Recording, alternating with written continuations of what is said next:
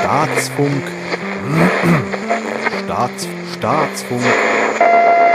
Balkonistan. 15. Juli 2016. Folklore Teil 1. Balkonistan. Wer träumt nicht davon, dem Alltag zu entfliehen, abschalten zu können, Ruhe zu haben vor der bösen Welt?